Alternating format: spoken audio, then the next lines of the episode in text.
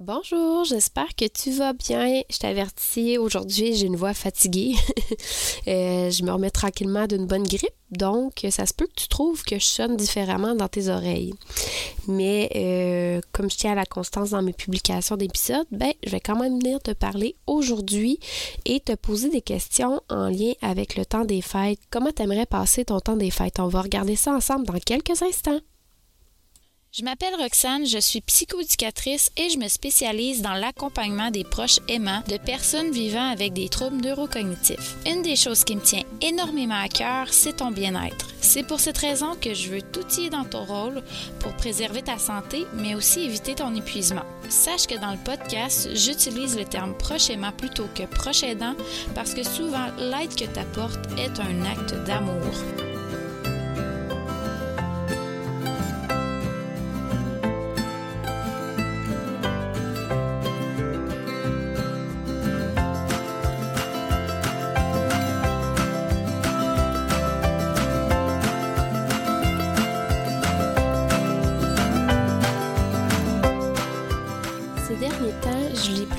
Conseils qui te sont donnés pour vous préparer, toi et ton proche, pour le temps des fêtes. Faut se dire que les festivités ont été chamboulées dans les dernières années parce qu'on a vécu avec certaines restrictions pour les rassemblements dues à la pandémie. Je crois que ça a changé la perception des relations sociales pour plusieurs personnes, puis que ça a même créé un isolement social pour certains. Puis même s'il n'y a plus de restrictions, l'effet se fait ressentir quand même chez certaines personnes encore. Je ressens aussi qu'il y a une grande fatigue dans la société en général, que ce soit en lien avec les multiples virus et les microbes qui se promènent.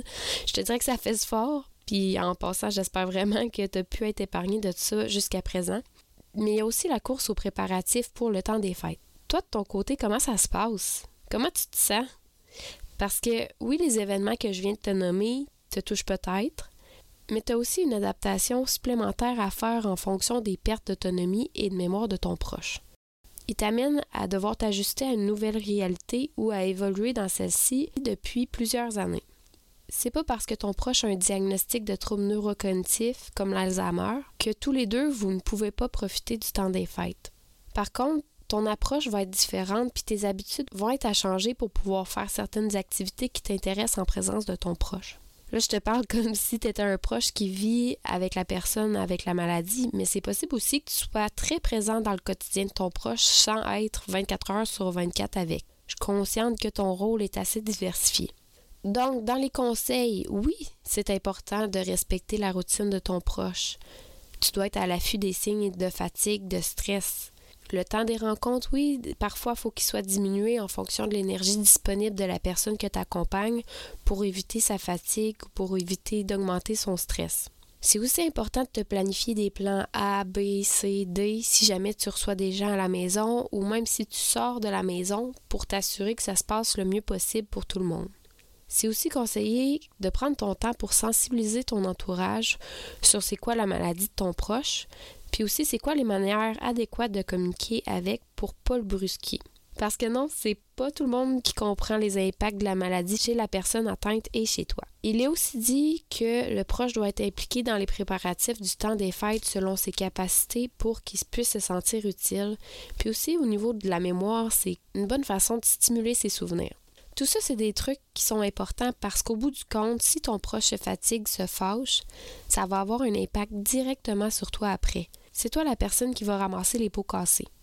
Mais c'est aussi important que tu comprennes que de ton côté, c'est possible que tu aies besoin de prendre des décisions pour toi, pour prendre soin de toi, avoir du plaisir durant le temps des fêtes.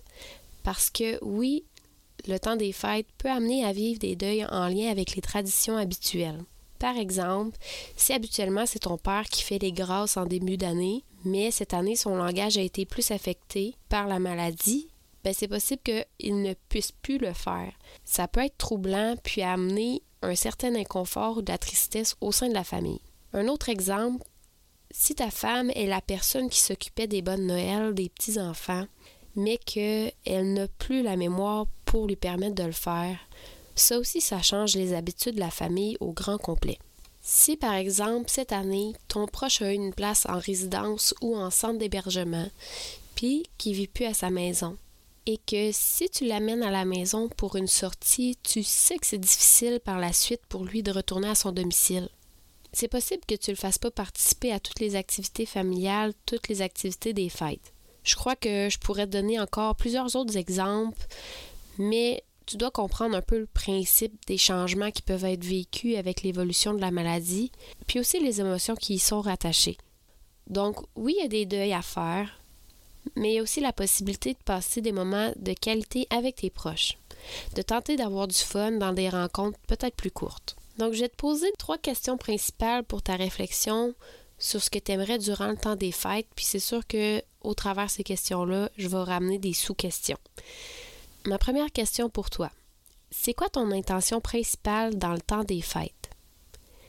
Parce que c'est ton intention qui va te guider dans ta prise de décision. Si ton intention, c'est de passer un maximum de temps avec ton proche malade, ben, tu vas être probablement plus conciliante si tes festivités sont moins longues. Puis si ton proche est en résidence, ça se peut que tu refuses des rencontres pour pouvoir aller le voir. Mais si ton intention, c'est de voir le plus de monde possible, ta prise de décision, ne va pas être la même.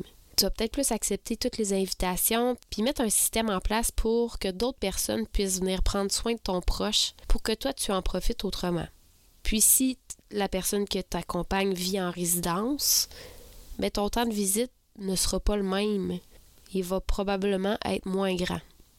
Tu peux aussi avoir d'autres intentions comme préserver ton énergie, avoir du plaisir. Ça, c'est vraiment à toi de définir ce que tu veux pour ton temps des fêtes. Puis c'est une intention à mettre en place selon tes valeurs personnelles aussi, puis ton bien-être. Tu vois, moi de mon côté, j'ai discuté avec mon conjoint, puis c'est possible que je participe pas à toutes les activités du temps des fêtes. Premièrement parce que je suis fatiguée, mais aussi parce que quand je suis dans des groupes, je me sens hyper stimulée, puis ça me fatigue vraiment rapidement.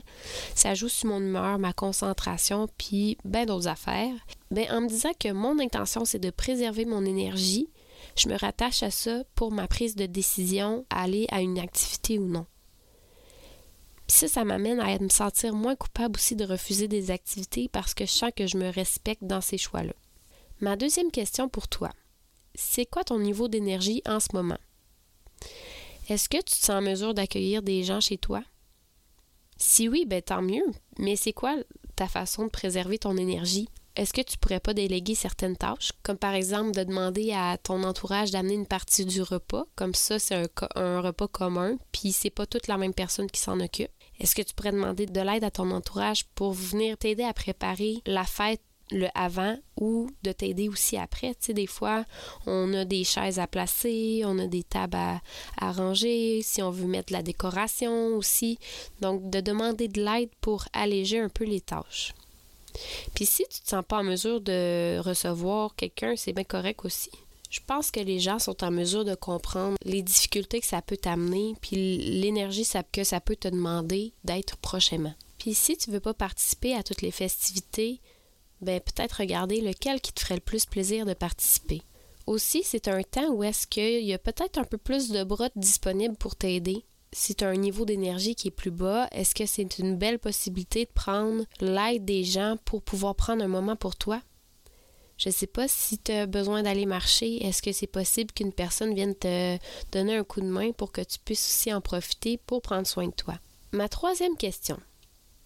Qu'est-ce que tu peux planifier d'avance? la planification, je t'en parle depuis un petit bout déjà dans les épisodes. Mais qu'est-ce que tu préfères dès maintenant pour alléger tes journées de rencontre? Est-ce qu'il y a des préparations de repas qui peuvent être déjà faites pour soit les congeler puis les faire cuire au moment venu? Est-ce qu'il y a des choses qui peuvent être planifiées pour que tu puisses diminuer ton stress aussi?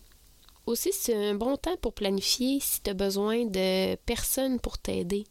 Si jamais tu sais que tu aimerais ça participer à une soirée plus longtemps, puis que tu sais que ton proche se fatigue vite, mais c'est un bon temps avant la rencontre de planifier qui pourrait t'aider pour prendre une relève. Ça fait le tour de mes trois questions pour aujourd'hui. C'est certain qu'il y en aurait probablement d'autres que je pourrais te poser, mais ce que je veux vraiment t'amener à voir, c'est que tes besoins, tes choix, tes décisions sont importantes, puis c'est correct de s'ajuster aux besoins de ton proche, mais tu as des besoins toi aussi, puis c'est important de les respecter dans tout ça. Pour ma part, c'était le dernier épisode de décembre. Dans le fond, moi aussi, j'ai besoin de, de prendre un petit temps de, de, pause. Donc, je vais revenir euh, en force en janvier pour te, te parler. Puis, j'ai aussi plusieurs invités là, qui sont déjà cédulés à l'horaire pour enregistrer des épisodes. J'ai bien hâte de te les présenter. Si jamais tu as des questions, des commentaires, des suggestions de d'autres sujets de podcast, tu peux venir me parler sur ma page Facebook. Ça va me faire plaisir de te lire et de te répondre. Autrement, on se dit à la prochaine, à l'an 2023. Puis je te souhaite vraiment un beau temps des fêtes dans le respect et la bienveillance. À la prochaine!